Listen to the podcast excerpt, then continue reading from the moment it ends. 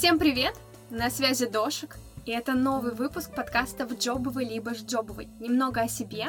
Я вегетарианка и не ем мясо с марта 2019 года, в связи с чем возник вопрос замены еды. Фалафель вошел в мой новый рацион одним из первых. О нем я узнала вместе под названием «Дядя Фадя», которому и посвящен этот выпуск, ведь в этом году ему исполняется 10 лет. Я поговорила с Аканой Смогилевой, которая является управляющей этого пространства. Мы поговорили с ней об истории дяди Фади, с чего все начиналось, как Акана там стала одна решать все вопросы, о команде, об атмосфере и, конечно же, о людях, которые являются важнейшей частью этого места. История дяди Фади невероятная и необычная.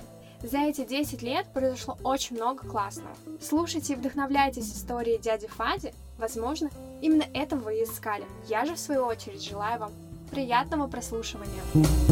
Привет, Акана. Привет. А я сегодня хочу с тобой поговорить не просто о твоей сфере, а о том месте, где мы сейчас находимся, о дяде Фаде, потому mm-hmm. что это достаточно, мне кажется, известное место в своих кругах, в таких петербургских mm-hmm. кругах, и вам в октябре будет 10 лет. Да. Выпуск будет приурочен к десятилетию. О, это мне нравится, это круто. Поэтому расскажи, чем ты занимаешься здесь? А, в общем, здесь я занимаюсь э, всем. В общем, место называется дяди Фади.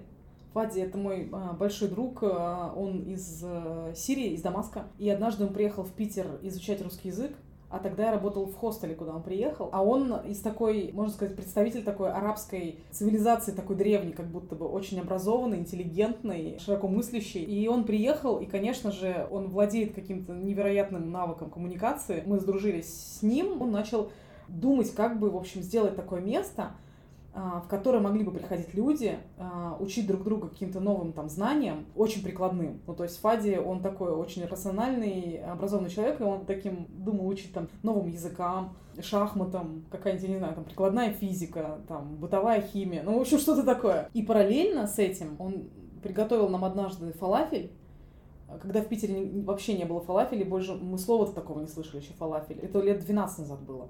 А мы все вегетарианцы, и вот он приготовил, мы такие, вау, это что-то удивительное абсолютно. И он совместил эту идею да, я издалека начала, конечно, но, в общем, это просто много объясняет, почему я этим всем занимаюсь. И он э, совместил эту идею, то есть он снял квартиру в центре города, в котором мы, собственно, сейчас находимся, стал устраивать здесь крутые просветительские мероприятия, то есть задача Фази даже была больше просветительская, нежели чем такая ресторанная. И он э, открыл это место, начал здесь делать фалафель и устраивать мероприятия очень крутые. И мы ему, конечно, в этом многом помогали, потому что это место было оно такое сделано было Фади и Ко. Ну, то есть, а Ко — это все мы. И Фади это все зарядил какой-то офигенной совершенно атмосферой, такой очень дружеской и такого восточного настоящего гостеприимства. И нас, э, северных э, людей, учил э, такому восточному гостеприимству настоящему. И прям для меня это была, честно говоря, наука. Там мой дом, где я выросла, там тоже все было очень довольно гостеприимно, но все равно вот этот уровень гостеприимства, который там показал Фади, вообще как можно с людьми говорить, как можно вообще все устраивать так, чтобы человек, который пришел к тебе и э, твой гость, э, ну, чтобы он, в общем, максимально себя прекрасно чувствовал в этом месте, защищенным, особенным, что к нему столько внимания и всего прочего. И он просто показал это действительно вот искусство восточного гостеприимства. Зарядил это все атмосферой, встречал гостей с широчайшей улыбкой, играли в шахматы, готовился фалафель, в общем, какие-то концерты проводились там. И все это выросло э, вот благодаря Фазе и как бы друзьям. То есть все это такая очень дружеская история. И спустя два года Фади говорит мне, слушай, два месяца по карауль буквально, а я сгоняю в Европу, посмотрю, что там. Вот, и он уехал, и через два месяца-то он не вернулся. Он застрял в этой Европе, ну, уже, извините, пожалуйста, на 8 лет. Вот это все хозяйство он передал мне. Ну, а придется делать все. Договариваться заново с соседями, там, с домоуправами, которые приходили все прочее. Там, э, организовывать процессы, которые там связаны с э, приготовлением еды, там, набор команды, чтобы все это работало, там, мероприятия какие-то, вот. И, в общем, я первое там время погружалась в это все, и мне все это очень нравилось. Спустя два года после того, как Фадя уже не возвращался, а я реально, я просто жила, работала здесь и все это эм, пыталась сохранить с тем, чтобы Фади вернулся, потому что он собирался возвращаться. Я реально прям ну, ждала как э, его возвращения постоянно. А потом я поняла, что, блин, то ли он не собирается вернуться, то ли, э, то ли в этом есть какая-то сложность. Э, мне уже в какой-то момент стало всем этим ужасно скучно заниматься, потому что, ну, блин, там театр, там цирк, там велосипед, короче. У меня какие-то уже другие появляются дела, и мне уже как бы скучно. Вот, и это, мне кажется, было упадническое время такое для этого места, когда и финансово это все начало проседать, э, и мне не хотелось здесь ничего делать, и оно просто влачило свое существование. Мы встретились с Фади в Грузии, и как-то много говорили про это место и про все, что можно здесь делать, и как можно это все развивать. И, в общем, он мне какой-то опять вселил, короче, силу, уверенности в себе и всего прочего. И я вернулась, и опять это все начала, продолжала, точнее, этим заниматься всем. Стали подключаться еще какие-то новые люди, там и в команду, и людям, которым это все было интересно, которым было интересно помогать мне. И опять вдохнули какой-то новой жизни, и это все опять заработало. И единственное, что в Туране у нас всегда была куча здесь иностранцев всегда, вот, потому что вот есть такой Happy Cow, это платформа, где ты можешь любое веганское заведение во всем мире, почти в каждом городе есть э, куча веганских, ну не куча, но в общем какое-то количество веганских э, заведений, которые есть там на карте, и иностранцы, когда приезжают в любой там город веган, иностранцы веганы, они смотрят и приходят. И нас кто-то там зарегистрировал, к нам приходило много иностранцев, особенно летом. И это было тоже так прикольно, потому что география была такая широкая, реально весь мир там. Приходили какие-то филиппинцы. Я уже не говорю там о латиноамериканских э, людях, там, ну, бразильеры, там, аргентинцы, португальцы, ну, это уже, в общем, Европа. Но, в общем, была огромная география, и там география по России, понятно, широчайшая тоже. Ну, то есть, реально, здесь можно прийти, э, начать работать э, и все прочее, и встретить просто, ну, кого угодно. Ну, то есть настолько ты не представляешь, кто сегодня придет.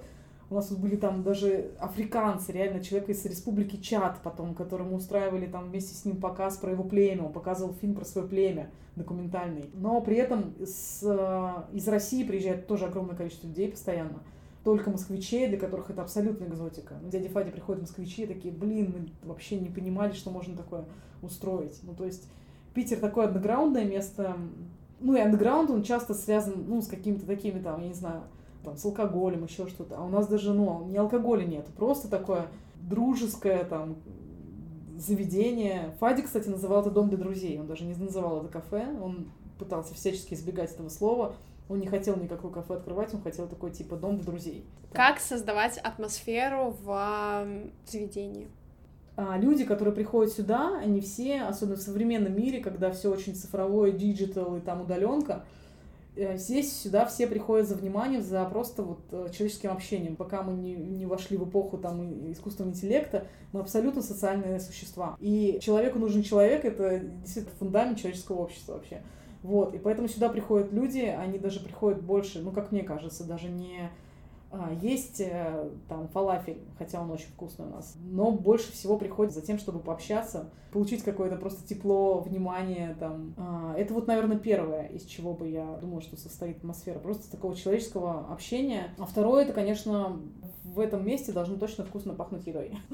ну, то есть это, в общем, незаменимо. Ну, то есть нужно вкусно и с любовью готовить. Не спеша. А, из-за того, что мы такие очень камерные ребята, мы можем себе это позволить то есть это, в общем, стритфуд, но он такой неспешный, он такой с любовью, со вниманием, приготовленный и все прочее. Вот. Еще важно обязательно классную, мне кажется, атмосферу там, ну, у нас там есть проигрыватель, например, виниловый. Даже у нас их три. И там коллекция виниловых пластинок. Это очень тоже создает атмосферу какой-то интересный там свет, э, там не от люстры какой-то основной, а какой-то там, не знаю, точечный. Ну, в общем, какие-то такие бытовые штуки, технические в том числе продуманные, они создают атмосферу. Ты уже ответила на один из моих вопросов про дядю Фадю.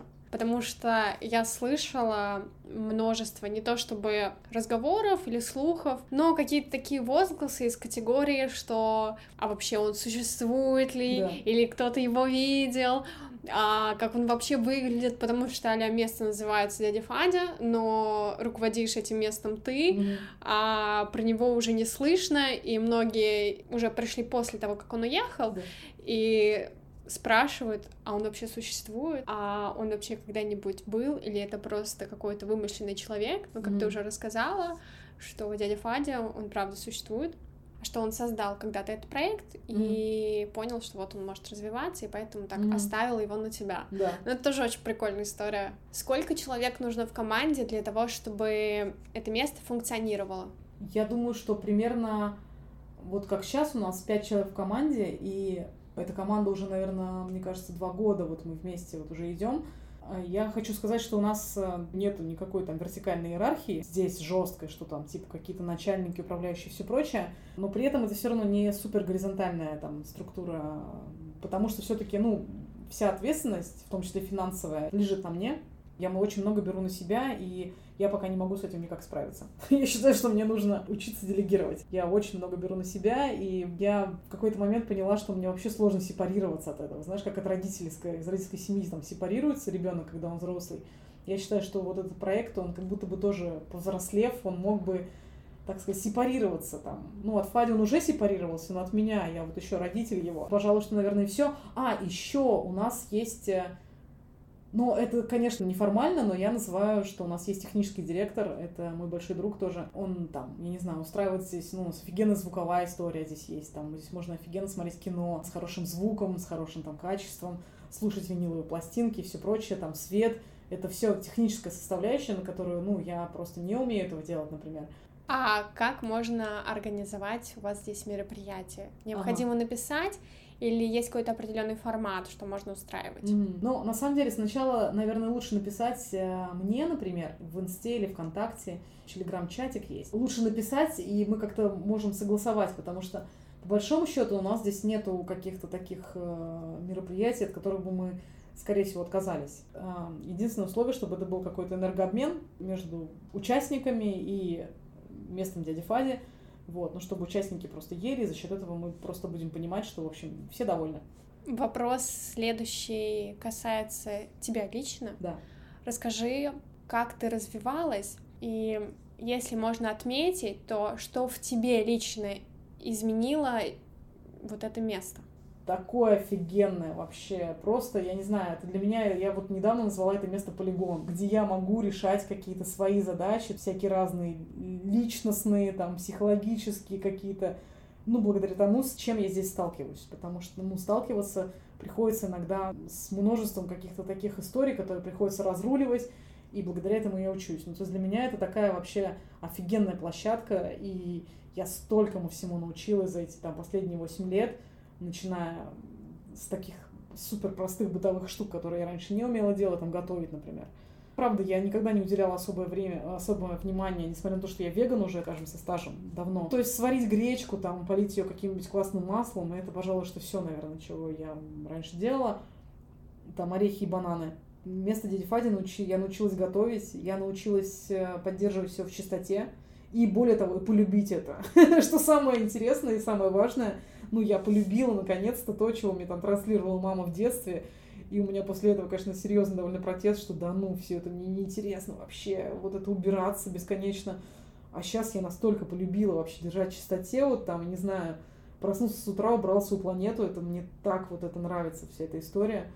Тоже благодаря вот этим там времени здесь и с какими разными, то сюда приходит огромное количество людей, всяких разных, вот всяких разных. И просто не представляю, где бы я еще, какой бы деятельностью я занималась, чтобы встречать такое огромное количество абсолютно разных людей. Когда ты там выбираешь какую-то профессию, ты примерно находишься в этом, так сказать, сегменте. А здесь сегмент настолько широкий, что просто реально может сюда прийти, там, я не знаю, а, там уличный музыкант, э, я не знаю, какой-то топ-менеджер какой-нибудь э, классной конторы, который хочет какой-то экзотики. И это, конечно, очень серьезно развивает и коммуникативные всякие способности, и ну и просто какое-то принятие такое человеческое. Что тебя вдохновляет в этом месте? Во-первых, меня вдохновляет огромное разнообразие вообще людей, которые сюда приходят. И мне это оказалось, что мне это очень близко. Мне очень нравится работать в местах, где я могу общаться с большим количеством людей разнообразно. И с разным там возрастным критерием, там, и сюда там подростки, школьники приходят, и а, люди иногда приводят своих родителей, что для меня тоже, конечно, очень показательно вообще. Родители приведешь только в хорошее место. Ты в плохое родителей, конечно, своих не придешь. Меня очень вдохновляет как раз-таки, что сюда приходит огромное количество людей, которые занимаются э, всевозможно разными там делами, у всех всевозможно разные профессии, там, я не знаю, взгляды на жизнь, взгляды на мир. Веганская кухня, вот что меня еще тоже вдохновляет. А несмотря на то, что я долго от этого отрекалась, но по большому счету мне вообще-то очень нравится для людей готовить еду. И третье, что меня вдохновляет, что здесь я это иногда воспринимаю как просто театральную площадку. Все это Дяди это как будто бы для меня такая сцена. И меня это тоже очень радует, потому что какой-то иммерсивный театр иногда. Вот. И это то, зачем я иногда сюда тоже прям вот прихожу. Я понимаю, что сейчас будет разворачиваться будет просто театральное действие. Что тебя раздражает или тебе неприятно? Раздражает, наверное, просто из-за того, что, в общем, это старый фонд, в общем, бытовая сейчас будет очень штука, но это правда, что меня раздражает. В этом месте довольно сыро, и здесь плесень, которая из-за сырости возникает, из-за того, что это старый фонд, там где-то отлетела там шпатлевка снаружи здания, и проникает сырость прям внутрь. Иногда есть бытовые какие-то такие неприятные штуки, с которыми приходится здесь э, работать приходят люди, которые сначала кажется, что, блин, ну елки-палки, ну не хочу сейчас говорить с этим человеком. Но надо. Он же пришел сюда за тем, чтобы с ним поговорили, и раз уж мы взяли на себя вот эту всю историю и продолжаем а, в этом во всем жить, то а, надо вот... Но потом в итоге так это все раскрывается, что кажется, блин, да боже мой, тебе раздражает этот человек только потому, что он может себя вести так, как ты себе не можешь себе позволить вести, например. Потом в итоге оказывается то, что да нету никакого раздражения, просто ты, ну, объяснил себе, почему вот э, у тебя возникла такая первая реакция на человека. И последний вопрос. Да. Что ты можешь сказать людям, которые, возможно, хотят открыть подобное место mm-hmm. или вообще какое-то заведение? Да. Может быть, предостеречь или дать совет, как поступить или наоборот э, не нужно поступать. Угу. В общем, когда Фади, возвращаясь опять к Фаде, я помню, что когда он там, мы уже были два года знакомы с ним, и он там говорил, да, я вот хочу открыть такое, я хочу, говорит, снять в центре города квартиру и сделать там такое место. А мы такие, Фади, в смысле, ты чё? Ну вообще-то здесь так никто не делает. Ну как это снять квартиру ты хочешь, начать там что-то такое делать, и что приходили люди, и что-то там покупали. Ну в смысле так никто не делает. И вот Фади не послушался никого из нас. Просто он э, верил в это место, он верил в свою идею, он верил себе прежде всего, и он доверял миру. И просто он сделал это. Настолько долгоиграющую историю вообще. Я, наверное, первое, чтобы сказала людям, что, в общем, вы не теряли веру в себя и веру э, в мир, что бы ни происходило. В общем, если хочется делать какие-то, там, не знаю, дела, и ты понимаешь, что веришь в себя и веришь в то, что ты делаешь, нужно точно делать и вообще по возможности не слушать никого. А когда человек верит э, в себя и в то, что он делает, это открывает огромное количество перспектив и возможностей. И даже иногда кажется, что ты приходишь в какую-то точку, откуда уже как будто бы сложно выбраться, а все равно находятся возможности, и ты выбираешься, и это все продолжает развиваться и расти. Мне кажется, предостерегать от чего-то вообще, наверное, не имеет смысла. Это такая вот индивидуальная очень история. Предостерегать э, я бы, наверное, даже не смогла бы ответить, потому что конкретно в месте дяди Фади, ну, сложности, с которыми там сталкивались э, мы и продолжаем сталкиваться, ну, они для нас очень индивидуальные, потому что я считаю, что дядя Фади абсолютно уникальный проект. Наверное, вот я бы вот просто всяко говорила, что, ребята, надо верить в себя и в то, что ты делаешь, и в то, что ты вкладываешь значимость, какую-то для себя ценность, это точно является ценностью для тебя, и нужно это транслировать, если хочется. На этой прекрасной ноте мы с тобой закончим. Угу. Акана, спасибо большое за эту историю угу. про дядю Фадю. Это очень круто, что это место празднует свое десятилетие. Поэтому я надеюсь, что эта история вдохновила не только меня, но и многих других слушателей. Mm-hmm. И если вы вдруг еще не подписались на мой подкаст, обязательно это сделайте. Про этот выпуск расскажите всем своим друзьям, близким и знакомым. И пока!